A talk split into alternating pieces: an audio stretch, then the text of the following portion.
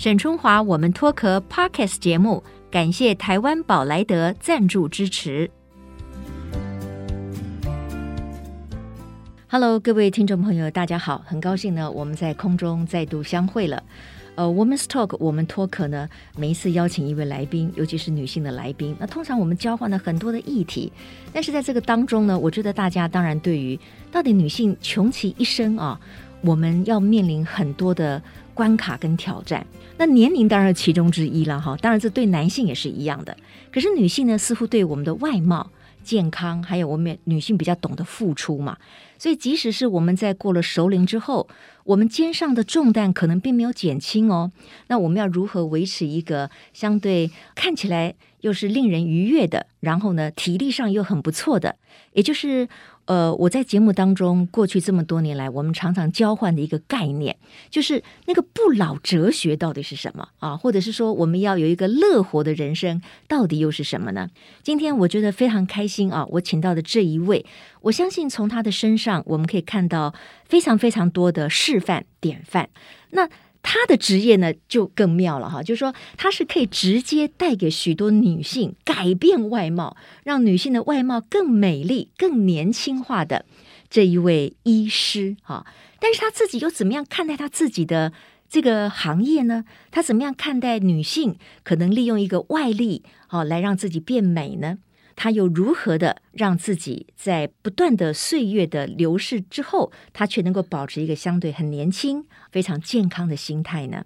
今天我们要呃来欢迎这一位在台湾被称之为整形教母的林静云医师。林医师你好，主持人好，各位听众好，很高兴能够在这样子的一个场合呢见到我的偶像呃沈春华小姐哈。也很高兴今天能够在这里跟大家呃在空中相见。谢谢林医师一开始就给我鼓励哈。这个首先呢，他走进来，我第一眼虽然我常常看他的文章，但是我真的发现你比我想象中还要瘦诶，你有刻意减重吗？我其实是这样子哈，我这个呃上大学的时候哈，我就已经胖过了哦，是吗？哦，上大学的时候呢，呃，第一天去上学量就是呃五十三点五，然后那个时候我的同学都瘦瘦的，我就觉得自己很很胖，所以就瘦下来。瘦下来之后，我一生就都维持在五十点四。哦，现在也是五十点四，对，哦，OK，这是个自我要求非常高，而且要这个 均值一定要保持的这个医师哈。您刚才说那个五十点五叫做你曾经胖过了，很多的女性我听到啊，五十三点五已经胖过了，很多的女性已经在这跺脚哈，就是说，其实这个数字正好是应该就是差不多我现在的数字，所以我还有努力的下降的空间哈。我们知道林静云医师呢，在台湾的整形界非常的有名。可是他一开始的时候，他其实是想成为一名外科医师的。而且，哎，当外界封你为台湾第一位的这个外科医师的时候，那大概是四十多年前嘛。呃，民国六十四年。民国六十四年。那为什么那个时候，呃，女医师们比较不会成为外科医生呢？当时没有像现在这样子有所谓呃机器手臂啦、内视镜啦，所以呃做一个外科医师，当时要做什么事？就是说病人消毒的时候哈，呃我们必须把他整只脚抬起来。哦哟，你知道人睡着时候那个整只脚是很重的重。同时必须搬病人啊等等，所以不是一个女人可以负担的。嗯，所以当时就没有女医师能够完成。我们必须要完成四年的呃训练，才会变成一个外科专科医师。所以当时就没有。但是现在呢，因为这个很多的呃辅助的仪器哈，那同时女人她其实先天对这个缝补啦，或者是、嗯、呃手工啦，对女工是比较好的。啊、是，所以现在的外科的招。收哈，女医师她的数目快要超过男医师了。哦、oh，OK，好，所以时代在改变，当然医疗的器材啊，各方面哈也都在改变当中，男生女生的角色也在改变当中。那这个林医师，呃，过去这几年您就投入了所谓的整形哈，也包括医美嘛哈。那先请教你一下，你对自己会进行医美这件事吗？我想很多人可能很好奇。我其实做过很多的医美，我自己哈，原因是其实美国的呃学会有统计，就是整形外科医师呢，几乎没有人没有做过医美。嗯嗯，那同时，整形外科医师的配偶也没有一个，几乎没有人没做过 哈。这个完全不值得拿来当做取笑哈。如果那个医美做得很好，嗯，呃，实际上就很像我去这个洗牙或者我去植牙哈，这个都是表示我想好好的活着，对，我想有精神的活着，我想把最美的自己呈现给你这样子。医美其实现在变成像这个心脏，我们装支架啦，或者是眼睛白内障就去换人工水晶体。医美它是这样子的一个手术，就是等于我们呢想要用一个很完美的、很年轻的、很有精神的样貌呈现在这个社会上。过度的医美当然不值得鼓励哈，但是适度的医美呢是完全对的。嗯嗯，我非常同意哦。刚才我笑了两声，绝对不是取笑的意思，因为我自己本人对于医美，我们也很关注。我相信没有一个女性会不关注医美到底可以为我们带来什么样的变化哈。那当然呢，到底要如何执行、如何选择，那就是又是非常个人的事情。那这个您刚才并没有直接的回答，就是说，那你曾经在你自己身上做过哪一些医美呢？就是我们也很好奇哦。很多人都知道嘛，我因为这个眼睛很干哈，所以很早就去割掉眼皮了。可是这样一个眼皮手术让我眼睛更干哈，所以干眼症就是一个很受苦的事。那除了干眼症以外，我做了很多事，比方之前也常常打肉毒杆菌啦，呃，做一些电波啦，反正你想得出来的事，我几乎都做过。嗯嗯嗯 嗯，OK，对，我我也承认哈，就是说我跟我的朋友们哈，因为这个随着年纪。越来越大，就像这个林医师说的，我我们都会希望用一种比较更美好的面貌面对所有的人。那最主要的是什么？我们自己也觉得很开心，或者很自信，或者我们在各方面的打扮、穿衣服的时候，哈，也可以让自己觉得说说还是保有非常大的这个活力，哈。但是当然，今天我们在谈这个女性对于美的这件事情，其实分成好几个层次了，有外貌的。有内心的，还有就是说，怎么样做才会让我们得到快乐？因为所有的手段都是希望说我们有一个更快乐的人生嘛。那呃，我知道这个林医师呢，就是他常常发表文章啊，最近出了一本这个书呢，就叫做《不老的挑战》。你要不要先跟我们谈一下，什么是你认为的美的三个层次？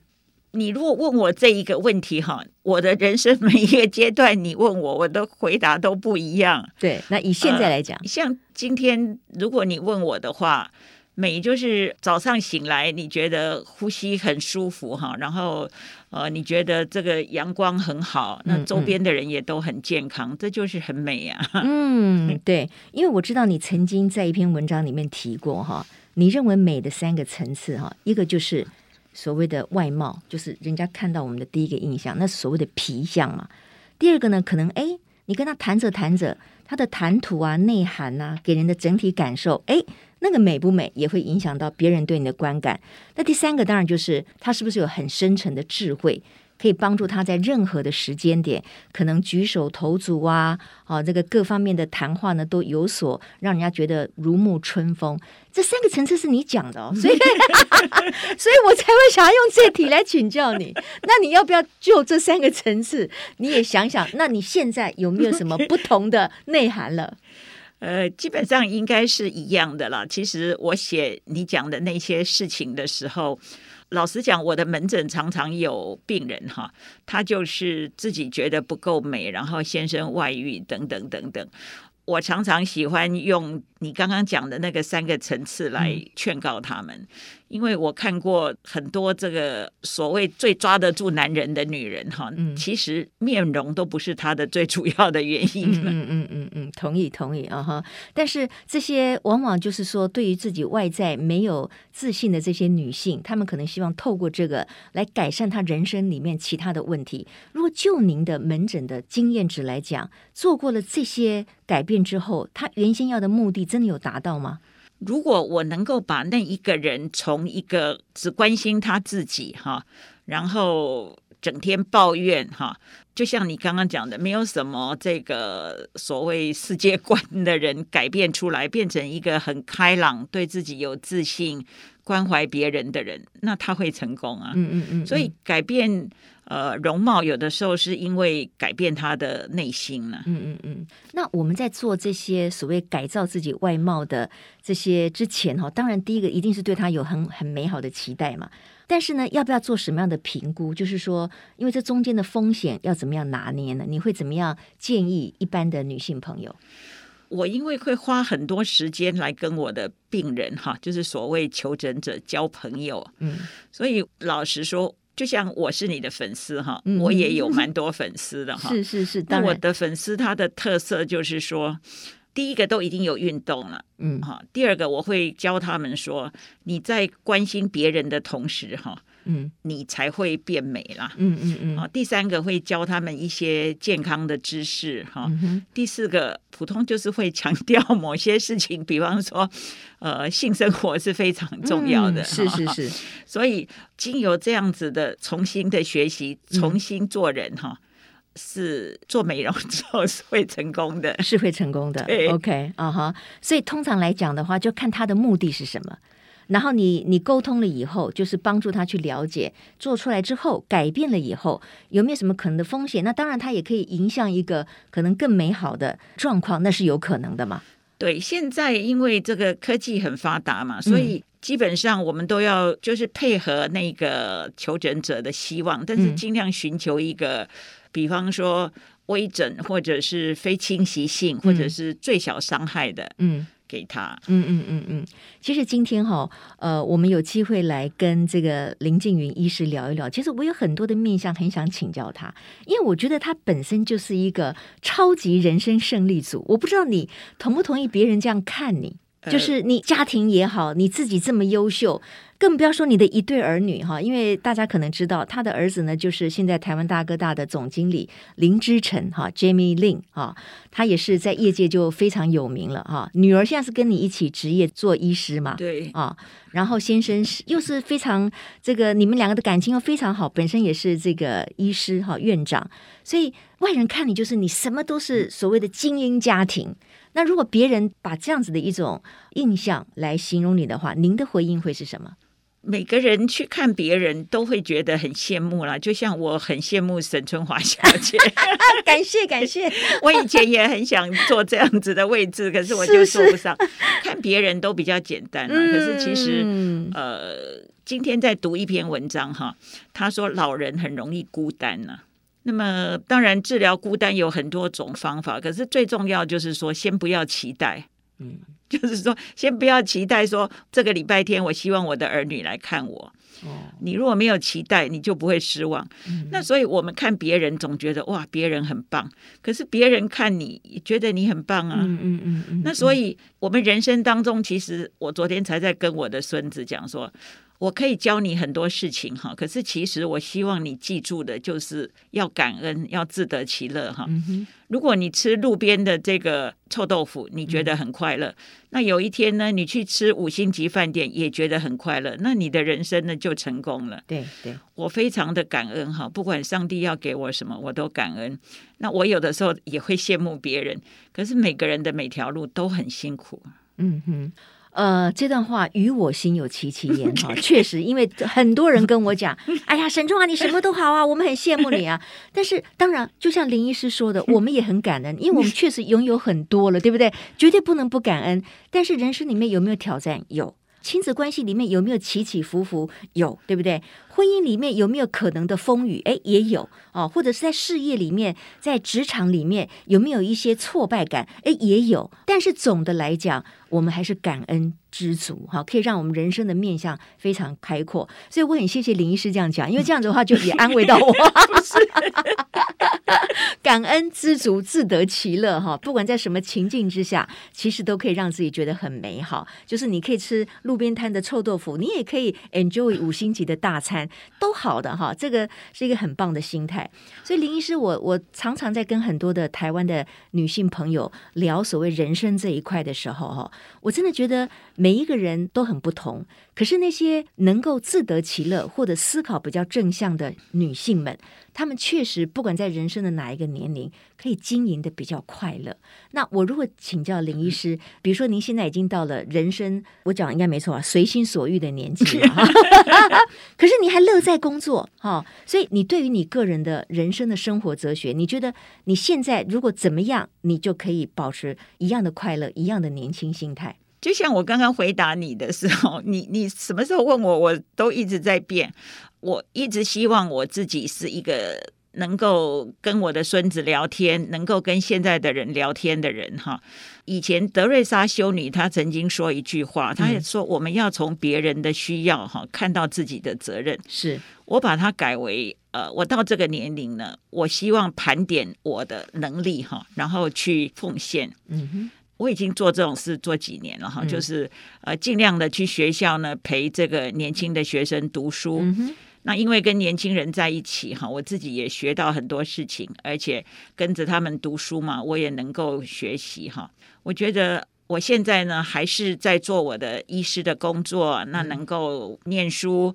那像上个礼拜六呢，我在学会主持这个研讨会哈。嗯嗯，我觉得我很感谢我现在的生活。嗯嗯嗯，OK。刚才林医师提到一个重点，我觉得很重要，就是学习哈。而且这个学习的对象，呃，不一定说他一定是要这个。呃，学历比你高，或者是他的专业知识比你超越很多。像你说跟一群小朋友在一起，这个当中可能也学习我们怎么样更有耐性，或者是你从他的脸上看到你因为带领他，他得到的那种解除疑惑的快乐跟表情，我觉得那也会让自己觉得说，哦，付出是一件很重要、很开心的事情啊。对，所以学习，您会不会觉得说是可能我们每一个人在进入熟龄之后，我们不断的要给自己新的刺激？打开自己新的视野，这也会是一件很快乐的事。我最近去一个地方演讲哈，那有人就问我哈，他说：“哦，林医师他已经八十多岁了哈，他说林医师他现在已经很满足了哈，嗯、然后他听说他的一个好朋友呢就这样子没有痛苦的走了。他说他现在最想要的就是这件事哈。嗯、那他问我说他可以怎么做嗯才能够达到这件事哈？嗯。我为了他的这个问题呢，嗯、我去找了很多很多的呃书哈，嗯，得到的答案就是这样子。你越关心你自己呢，你的病痛会越无解。那你去做志工，去关心别人哈，整天忙哈，所谓起得早，整天忙，七分饱，活到老。整天忙的人呢，他反而可以有一个很愉快哈是的人生哈。那我想要用这句话献给所有今天的听众，嗯，尽量的去关心别人哈，去奉献。那祝大家有一个美好的人生。我觉得这个太棒了哈，这个也是我最近慢慢的在体会当中的哈。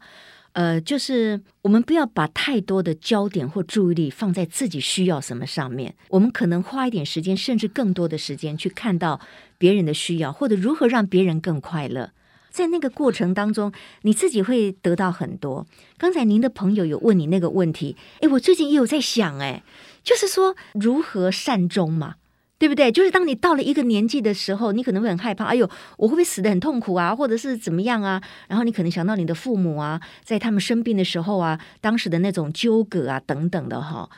我在大概才二十多岁的时候，我有一个大学的校友哈，他就跟我说了一句话，因为他那个时候刚刚失去他的父亲，他就跟我说：“哎，沈中华，你知道吗？我觉得人生最重要的是修得好死。”我我 我那个时候还想说，哎呦，你这个人怎么这样子啊？我我们都还这么年轻，然后你就这样讲，这是什么意思？可是随着年纪啊，我真的慢慢觉得这是很重要的。可是如何达到这个？就像您的朋友讲的，哎，我怎么样才能够很自然的、很幸福的离开，没有什么病痛？那就是你每天的生活，可能你就要把自己过得很好，对不对？然后多一点付出，是不是？这个林医师，您的想法是这样？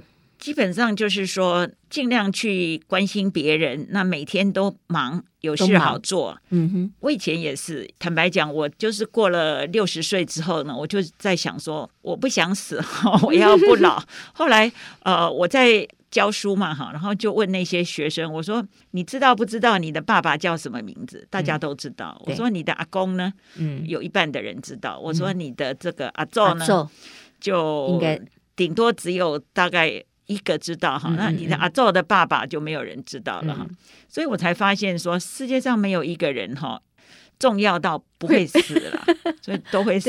对对对，对 那但是我们求的不老，是所谓活得长，老得慢。嗯哈，病得轻，死得快，这样。嗯，哎，对，这这个四个层次真的哈也很重要。嗯、但是有一些可能不是决定在我们身上啊，比如说我们老而不病，对不对？然后呢，可以走的这个痛快一些。没有，所以说讲求的不是说人家如果活到一百岁，我也要活到一百岁。因为坦白讲，你可以活到几岁，是我们一生下来那个染色体其实就决定了大部分呢、啊。嗯嗯嗯。那所以最重要的就是说。呃，活得好，那怎么活得好？很多人以为说是要这个锦衣玉食啦，或者是有什么喷射机好做啦，其实都不是，其实是专注活在当下。像我现在，我坐在这个沈春华小姐的对面，我就很享受。然后坦白讲，她讲话的时候，我就偷看她的眼睛啊，偷看她的鼻子啊，因为我从以前我就很想这样看看，所以就是。专注哈，活在当下，嗯嗯嗯，那你就会觉得每一分钟都很值得。是是，那所以在这里顺便想提醒各位听众，就是说，很多人都问说我要怎么长寿哈，然后每天 Line 都有人传给你，今天说吃这个，嗯、明天吃那个。其实呃，我们要知道说，我们生下来之后呢，当然染色体就已经决定我们可以活多久嘛。可是老的快的人跟老的慢的人，一共会差了四倍。嗯。四倍，差四倍，那很多呀。对，所以比方说，你到六十岁的时候，你去参加同学会，你就会发现，哎，怎么有的人都没有老，有的人怎么老那么快？嗯、对对对对，那就是跟这个我们怎么样看待我们的生命有关系。嗯，很讽刺的就是说，并不是说你去吃这个什么抗氧化燕窝啦，或者是抗氧化的东西，你就不会老。嗯。而是呢，有一个著名的作家，他叫做 Christensen，他写了一个很有名的书哈。嗯，他说有一天我们到这个天堂的时候呢，上帝用什么来决定我们的成绩呢？其实是用你帮忙了多少人呢？嗯嗯。嗯，那所以我们平常要多多的去帮忙别人，是是，那个是让你长寿最重要的因素。那为什么我会这么说呢？原因是我们如果去帮忙别人的时候呢，我们的心脏会变比较好。嗯，那我们这个脑呢会分泌很多多巴胺。嗯，那所以这个才是真正的良药。嗯嗯，是。所以怎么样做一些事情，让我们自己觉得心满意足哈？比如你帮助别人，你从那个付出当中，你得到一种快乐的感觉。哎，脑中分泌出巴多胺，什么比吃什么都对五毫的地儿了哈。好。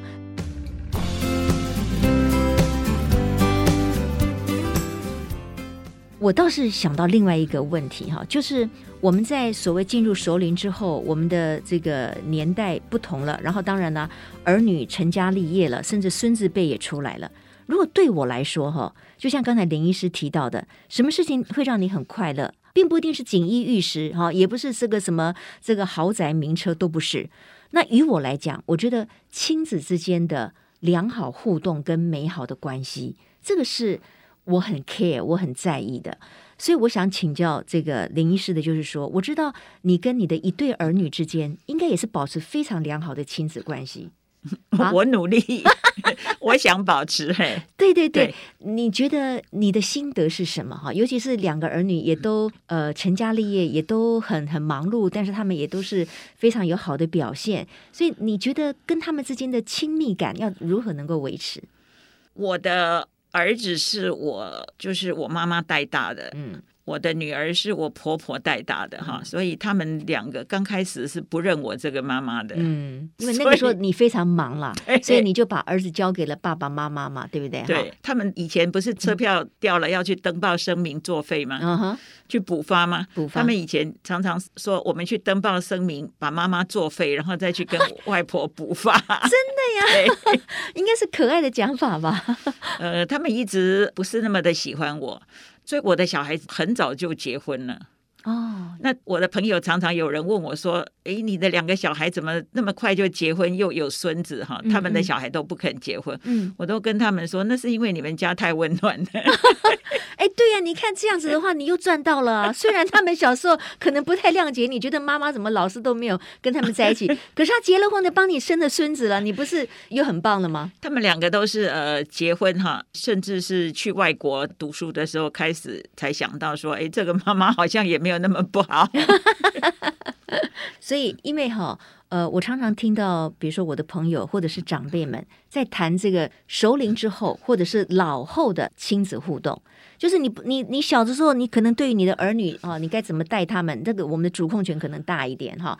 那可是等到他们成家立业了以后，要维持这个亲密度，或者是说让这个关系非常良好，诶，也是需要一点智慧了。那我不知道。就是林医师，通常你在面对你的儿子，因为他也那么忙嘛，台湾大哥大的总经理，那开玩笑，他自己还有一个这个 App Works，对不对？所以这个 这个你怎么那么清楚？哦，我我我跟他聊过的，我 怎样？今天如果要谈你儿子的话，又要谈另外一集了。对，我的儿子，我是觉得应该感谢台哥大了，因为他去了台哥大之后，可能他们那里有孝顺文化吧。我的儿子非常的孝顺，哦、嗯，你看你又赚到了，你看看。OK，当然了，我觉得孝不孝顺哈，当然整个家庭的氛围有关，因为我知道您您对您的父母亲应该也是很好的嘛。我对我的父母或者我的公婆都很好，应该是很好了。对，这就是家教嘛，家庭的氛围，当然也有孩子的天性哈。我觉得这一点其实很重要哈，就是说，当我们到了一定的年纪的时候，其实我们也不能够吃多少，我们穿也不可能每天穿的花枝招展，我们住大概就是一张床。可是那个让你快乐的因子，在于说你自己还有多少可以给别人付出。然后你可以学习什么？还有就是，我觉得亲子朋友之间跟你的这个互动是很重要的。那因为今天非常难得，然后林医师自己本身您的养生，我觉得还有你的你写了很多不老的这些呃内容哈，很值得参考的。那我们就利用这个广播时间，要教大家几招。比如说，你一直把身身材体重控制的这么好，那你在书里面其实你有写到，就是说，哎。这个减重有几个 p e b b l e 嘛？哈，那你可不可以稍微来讲一下你个人的这个减重的 p e b b l e？这个就叫做给五十后的减重六建议。五十后就是五十岁以后你的减重的建议，你还记得？先帮我念念看吧。第一个就是说，虽然减重，可是仍然需要增加肌肉量。这一点你怎么做到？肌肉是任何的年龄哈都应该去维持的哈。嗯，常常有人说：“哎呀，整天有人轰炸肌少症啊，你不要再讲了，这个 很无聊哈。”嗯，那呃，我就想跟各位分享哈，大家应该有去吃这个和牛吧？和牛偶偶尔啦，我还嫌它太油嘞。对，和牛它其实就是很典型的一个肌少症哦。那和牛我们都知道，和牛就被关在那里嘛，然后有人帮他按摩嘛，嗯、对不对？然后给他喝啤酒，嗯嗯，大家都不太知道说肌肉在我们身上是来干嘛的。那而且还很多人故意去把肌肉减少，萝卜腿，然后把肌肉减少。呃，肌肉其实是我们身上的一个蛋白质的储仓哦。哈，okay. 那大家知道不知道蛋白质很重要？可能又又有人来骂我们说又来了又来了。嗯、那其实大家知道不知道你的头发会掉，对不对？嗯，会再长出来，对不对？对。那呃，我们的角质层会掉，对不对？对，会再长出来，对不对？其实角质层大概二十八天会脱落。嗯哼。那红血球大概一百二十天就会换。心脏细胞也是哈，各个地方的细胞都是会有再生，嗯，然后这个再生呢，因为细胞它是蛋白质嘛，所以再生要用的蛋白质就储藏在肌肉，嗯哼。那我们每天其实我们在睡觉的时候，我们身体这个仪器是很忙的，它都在帮我们再生，心脏细胞、肠胃细胞、神经细胞都在再生。嗯那为什么说肌少症是不好的？原因是肌少症的时候呢，就像和牛的那个肌肉，那个空间就被脂肪占据了，嗯，那就没有储存蛋白质了。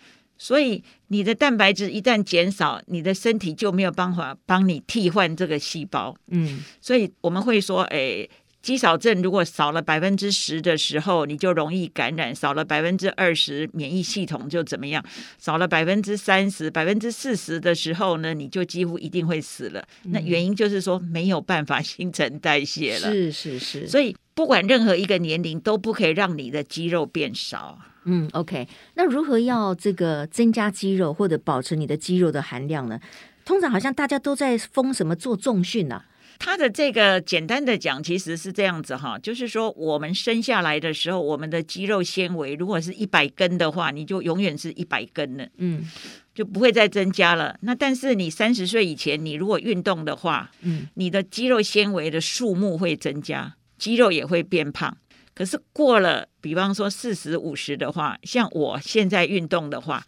我的肌肉纤维不会增加，可是我不运动，肌肉纤维会减少。会减少。嗯、那我如果运动的话，肌肉纤维会变胖一点。嗯，那变胖就是我的储仓变大嘛。对对，那你做什么运动来保持你的这个肌肉呢？做什么运动哈？嗯、哎，我们都不要不必去知道别人做什么运动哈。那那但是。你自己在你的环境许可之下，可以做什么就做什么哈。像比方说，我今天如果没有办法出门，我就在我的办公室原地踏步啦，做僵尸操啦，跳绳。僵尸操是什么？就是这样乱动一通，这样乱动。哦，乱动啊，可能脚可以不动，然后手跟身全身都可以乱动，全身都可以乱动。OK，嗯哼，反正你可以自己发明你的什么操都可以。那比方说，我们今天如果要去等飞机嘛，嗯，我常常从第一航下走到第二航下的，人家以为我是疯子，从这里走到那里走，哦、走到时间到我才会去机门。嗯嗯嗯嗯嗯。那如果没有办法的话，就在那边做这个深蹲。深蹲，对，okay、反正什么事都可以做啊。是是是。所以林医师的意思也就是说，其实哈，你要保持你的肌肉有很多方法的，但重点是你要愿意，而且你要实践，你要执行。至于呢，比如说刚才林医师提到的那个深蹲哈，我自己也有在做，那个其实也相对简单嘛。可是它有一些比较正确的一些关键，所以请大家呢上网。去查资料呢就可以了哈，就可以在家里面，因为它不需要什么大空间，你就可以在自己家里的客厅啊、啊厨房啦、啊，甚至你的卧室啊，你就可以每天做一些深蹲。对，那刚刚这个春华就讲说这个呃重训嘛，对不对？嗯、我们都以为说我们像我们这种没有健身房的人就没有办法重训嘛，嗯、其实观念也不是这样子的。嗯，有一种运动叫做。他们重训的人是拿这个哑铃呐，哈、嗯，拿什么棍棒啊，在那边让我们觉得很 fancy，对不对？嗯嗯嗯，那我们这种没有健身房的怎么办呢？其实重训的一开始，它是另外一种叫做重力操，哈，嗯，那像我们刚刚讲的深蹲啊、仰卧起坐啦，你去这个公园拉这个单杠，嗯，用我们的身体来做重训，嗯，那也很好，甚至更好，好。是。对。OK，就是说你也不一定要靠那些什么外在的那些什么健身房的那些很对很复杂的，你也搞不懂怎么使用的这个设备啦。你自己可以用你自己的身体来做重训是可以的，用我们身体的力量来做我们的重训就更棒。而且我觉得这个时代最棒的就是说，你需要什么样的姿势哈，只要你愿意，你上网都可以查得到。对，还多比较几个，找一个最适合你的就 OK 了。对，好，然后呢，这个林医师在给五十后的减重的六个建议里面，还包括说要增加蛋白质的摄取量，这刚才讲过了，还有足够的睡眠哦，这个很。重要嘛哈，第四个呢是检讨用药啊，第五个呢是尝试饥饿减重哦，哎呦，这个厉害了，这这个尝试饥饿减重是什么？呃，我想趁这个机会顺便宣传一下哈。刚刚春华在念的这本书叫做《不老的挑战》，我大概一个半月以前出的哈。嗯他的第一本叫做《不老的幸福》哈，基本上都是我自己在这个追求不老的当中呢写下来的学习笔记。呃，欢迎大家如果有兴趣的话，可以买来做参考。嗯，他是我读了很多文献哈，啊，自己回答我自己的问题，还蛮值得看的。是，那所谓这个饥饿哈，它是这样子哈。我相信大家一定都听过一六八嘛，对不对？一六八，我还执行过嘞，但是没两天我就放弃了。对，那其实它的原理是这样子哈，它的原理就是说，我们人的食物吃进我们的身体里呢，十二个小时才会用掉那个能源。嗯，那只要过了十二个小时之后呢，你就会去燃烧你身体的脂肪了，嗯、因为吃下去的食物就被消耗掉了。消耗掉了。嗯、那所以任何的只要。饥饿十三个小时、十四个小时，你就有燃烧到脂肪了。嗯嗯，嗯，那为什么我们必须让自己的身体有的时候饥饿呢？那就很像我们的手机哈，有的时候它会宕机嘛，你关机重新开机它就好了。嗯，因为我们现在才知道说胰脏哈可能是我们长寿的一个很重要的关键。嗯。嗯那我们常常吃呢，就是胰脏一直被叫醒，一直被叫醒。那我们偶尔把它关机呢，胰脏会休息一会儿。嗯，OK。那所以，比方说一六八哈，你可以早餐不吃。一六八最简单，其实是早餐不吃了。嗯嗯嗯，OK。好，如果有有不知道一六八的话，就是一六八是一种被视为是一种减重的方法，就是你把你的进食集中在八个小时，剩下的十六个小时全部不要进食。对，就是一般最简单。哎，可是可以喝水，这是最简单。单的一六八，不过不见得每人都适合了哈，所以只是给大家做一个参考。OK，那这个饥饿的减重，另外呢就是聪明进食，吃还是得要的，怎么聪明法？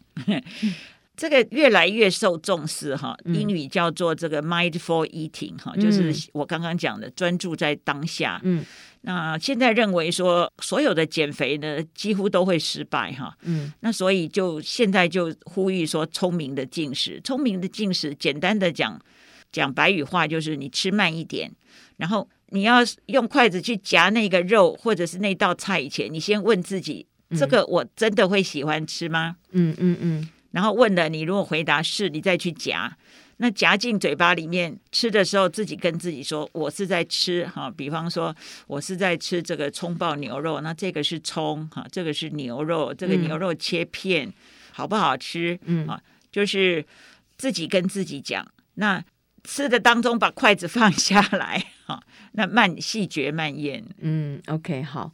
这个我们能够跟这个林医师聊的实在是太多了了哈。那但是呢，如果大家还想要知道更多的话，确实林医师呢在呃最近这几年其实发表很多文章哈。那他最近也出了这个不老的挑战，大家呢都可以来作为这个参考。那其实很多朋友也跟我讲，他说一个女人呢、哦、要不显老的话，很重要的一点就是她的体态。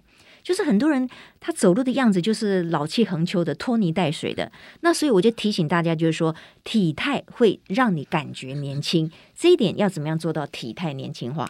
当然一定是要运动啊，嗯，而且最重要，我常常说哪里都可以胖，腰不可以胖啊！完蛋了，这个是我的挑战，最近腰腰有一点粗，是，所以就是保持体态很重要，所以就是要更加的运动嘛，哈。好，那今天因为时间的关系哈，我们也真的有很多的问题，我们希望下次还有时间来请教林医师。非常谢谢，也祝福各位听众。嗯、是，那我知道呢，在我阅读的这个呃各种的资料里面哈，我读到了这个林之晨就是林医师的儿子哈，他眼中的母亲啊，他说他眼中的母亲就是一辈子认真的生活，努力不懈，让每一天都有收获。我想这句话呢，是一个儿子对母亲长久以来，而且是非常近距离的观察。那这个事实上也是林医师的实践。那他这样子的生活的哲学，就是每一天我们都把它很丰富的过好，然后呢有收获啊。那当然这个收获不是自己的哦，可能是你的付出，付出也是一个更大的收获。那因此他就可以在他的随心所欲之后的年龄里面，还可以保持年轻，保持有活力。啊，这点也要分享给大家，就是从他的儿子林之晨的眼中看到自己的母亲。非常谢谢林医师，感谢，谢谢林医师今天接受我们的访问。那希望这一集呢，我相信对所有的朋友们都会有很多的参考价值。呃，欢迎你呃分享这一集，同时呢，也在呃下面的呃留言给我们哈，然后看看您最喜欢这一集的内容是哪一个部分。我们下周同一时间，沈春华，我们脱壳，Women's Talk，下周再见，谢谢，拜拜。